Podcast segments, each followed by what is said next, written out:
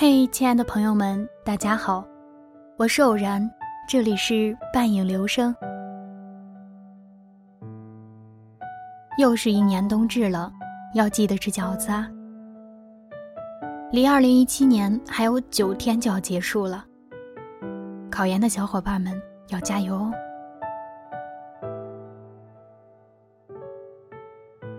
今天分享来自余秋雨的文化苦旅。阳关雪。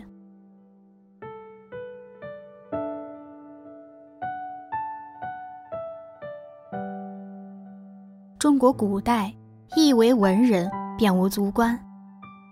文官之显赫在官场，而不在文。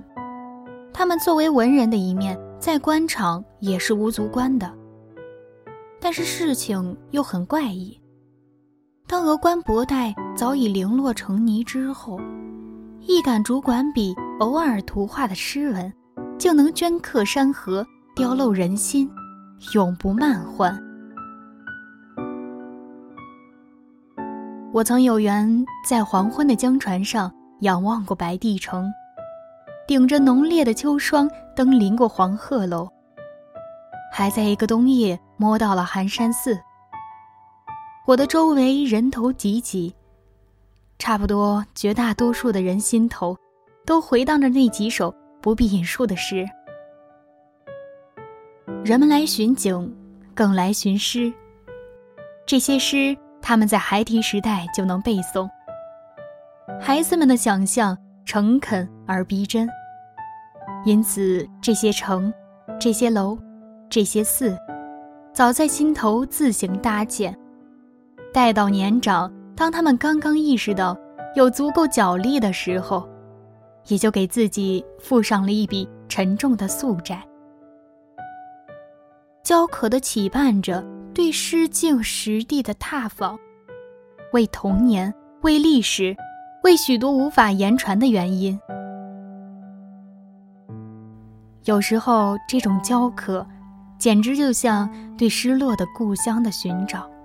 对离散的亲人的查访，文人的魔力竟能把偌大一个世界的生僻角落，变成人人心中的故乡。他们褪色的青山里，究竟藏着什么法术呢？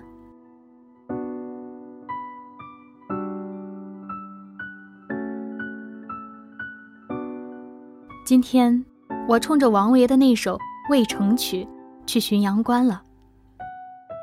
出发前，曾在下榻的县城向老者打听，回答是路又远，也没什么好看的，倒是有一些文人辛辛苦苦找去。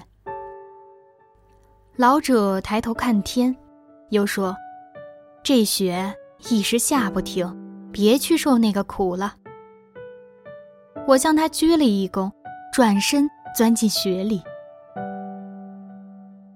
一走出小小的县城，便是沙漠，除了茫茫一片雪白，什么也没有，连一个褶皱也找不到。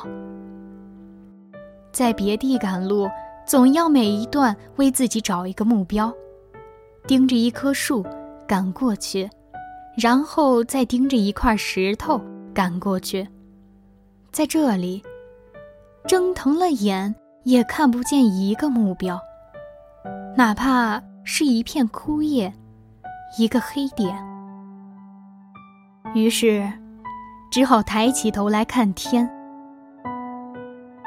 从未见过这样完整的天，一点儿也没有被吞食。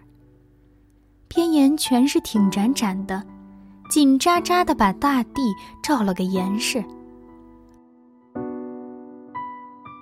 有这样的地，天。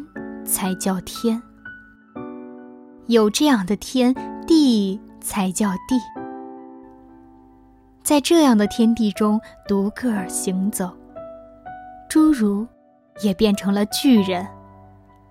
在这样的天地中独个儿行走，巨人也变成了侏儒。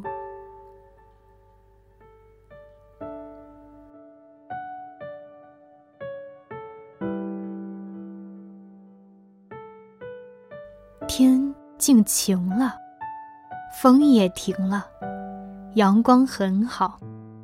没想到沙漠中的雪化得这样快，才片刻，地上已见斑斑沙底，却不见湿痕。天边渐渐飘出几缕烟气，并不动，却加深。疑惑半晌，才发现，那是刚刚化雪的山脊。地上的凹凸已成了一种令人惊骇的铺陈。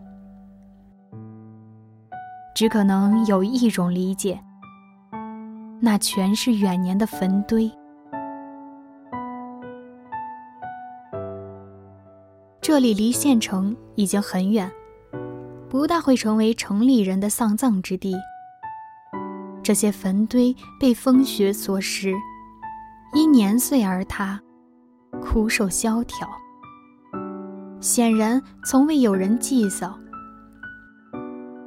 他们为什么会有那么多，排列的又是那么密呢？只可能有一种理解，这里。是古战场。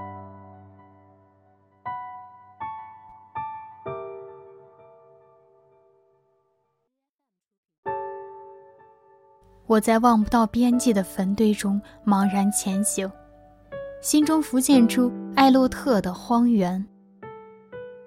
这里，正是中华历史的荒原。如雨的马蹄，如雷的呐喊，如注的热血。中原慈母的白发，江南春归的遥望，湖湘稚儿的夜哭，故乡柳荫下的诀别，将军圆睁的怒目，猎猎于肃风中的军旗，随着一阵烟尘，又一阵烟尘，都飘散远去。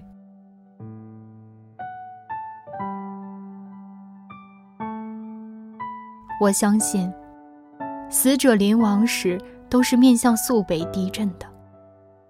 我相信，他们又很想在最后一刻回过头来，给熟悉的土地投出一个目光。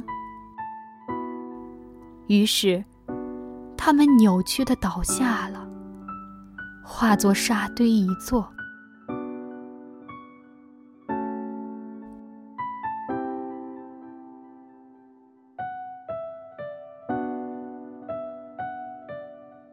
这繁星般的沙堆，不知有没有换来史官们的半毫墨迹。史官们把卷纸一片片翻过，于是这块土地也有了一层层的沉埋。堆积如山的二十五史，写在这个荒原上的篇页，还算是比较光彩的，因为这儿毕竟是历代王国的偏远地带。长久担负着保卫华夏疆域的使命，所以这些沙堆还站立的较为自在，这些篇章也还能哗哗作响，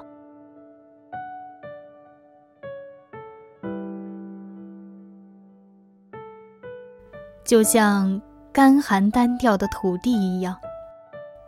出现在西北边陲的历史命题也比较单纯。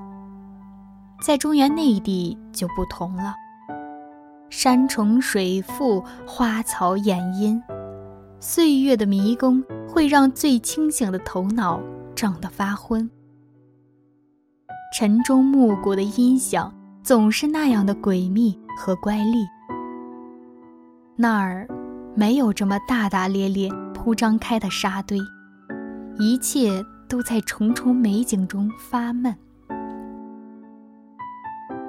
无数不知为何而死的怨魂，只能愤懑懊丧地深潜地底，不像这儿，能够袒露出一致风干的青史，让我用二十世纪的脚步去匆匆抚摸。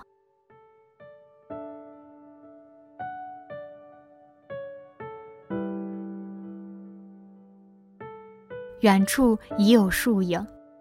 疾步赶去，树下有水流，沙地也有了高低坡斜。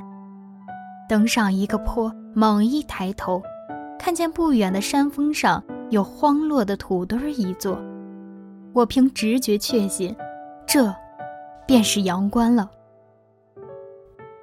树越来越多了，开始有房舍出现，这是对的。重要关隘所在，屯扎兵马之地，不能没有这一些。转几个弯，再直上一道沙坡，爬到土堆底下，四处寻找。近旁正有一碑，上刻“阳关古址”四字。这是一个俯瞰四野的制高点，西北风浩荡万里，直扑而来，踉跄几步方才站住。脚是站住了，却分明听到自己牙齿打颤的声音，鼻子一定是立即冻红了的。喝一手热气到手掌，捂住双耳，用力蹦跳几下，才定下心来睁眼。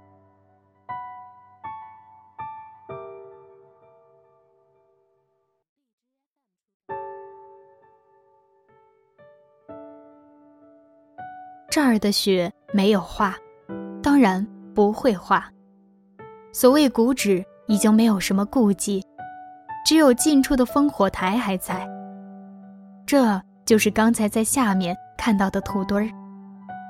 土堆儿已塌了大半，可以看见一层层泥沙，一层层苇草，苇草飘扬出来，在千年之后的寒风中抖动。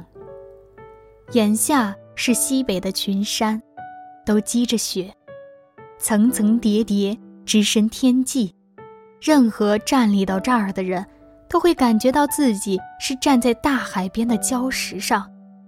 那些山，全是冰海冻浪。王维实在是温厚到了极点。对于这么一个阳关，他的笔底。仍然不露凌厉惊骇之色，而只是缠绵淡雅地写道：“劝君更尽一杯酒，西出阳关无故人。”他瞟了一眼渭城客舍窗外青青的柳色，看了看友人已打点好的行囊，微笑着举起了酒壶：“再来一杯吧。”阳关之外。就找不到可以这样对饮畅谈的老朋友。这杯酒，有人一定是毫不推脱，一饮而尽的。这，便是唐人风范。他们多半不会洒泪悲叹，直觉劝阻。他们的目光放得很远，告别是经常的，步履是放达的。这种风范，在李白、高适、岑参那里。焕发的越加豪迈，在南北各地的古代造像中，唐人造像一看便可识认，形体那么健美，目光那么平静，神采那么自信。在欧洲看蒙娜丽莎的微笑，你立刻就能感受，这种恬静的自信，只属于那些真正。从中世纪的梦魇中苏醒，对前路挺有把握的艺术家们，唐人造像中的微笑只会更沉着，更安详。在欧洲，这些艺术家们翻天覆地的闹腾了好一阵子，固执的要把微笑输送进历史的魂魄。谁都能计算，他们的事情。发生在唐代之后多少年，而唐代却没有把他的属于艺术家的自信延续久远。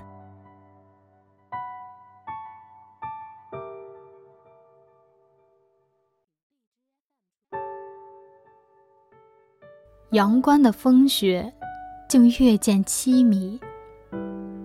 王维诗画皆成一绝。莱辛等西方哲人反复论述过的诗与画的界限，在他是可以随脚出入的。但是长安的宫殿只为艺术家们开了一个狭小的边门，允许他们以卑怯侍从的身份躬身而入，去制造一点娱乐。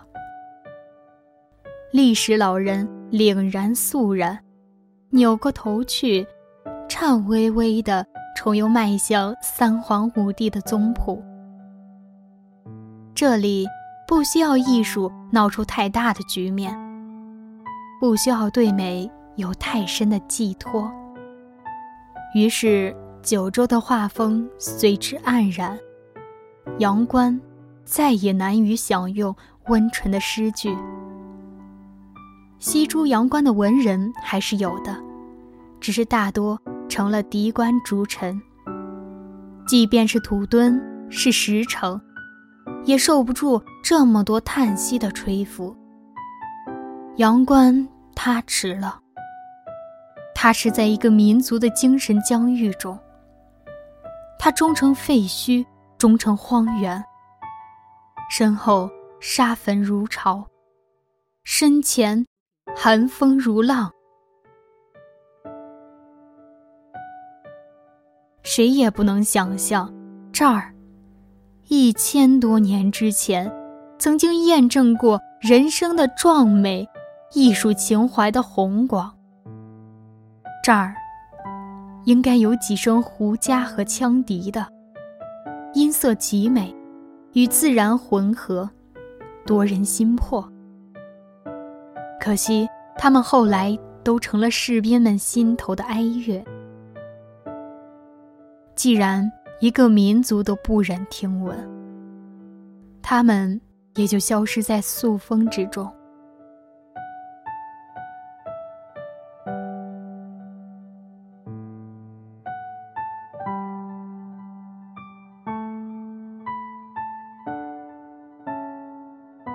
回去吧。时间已经不早，怕还要下雪。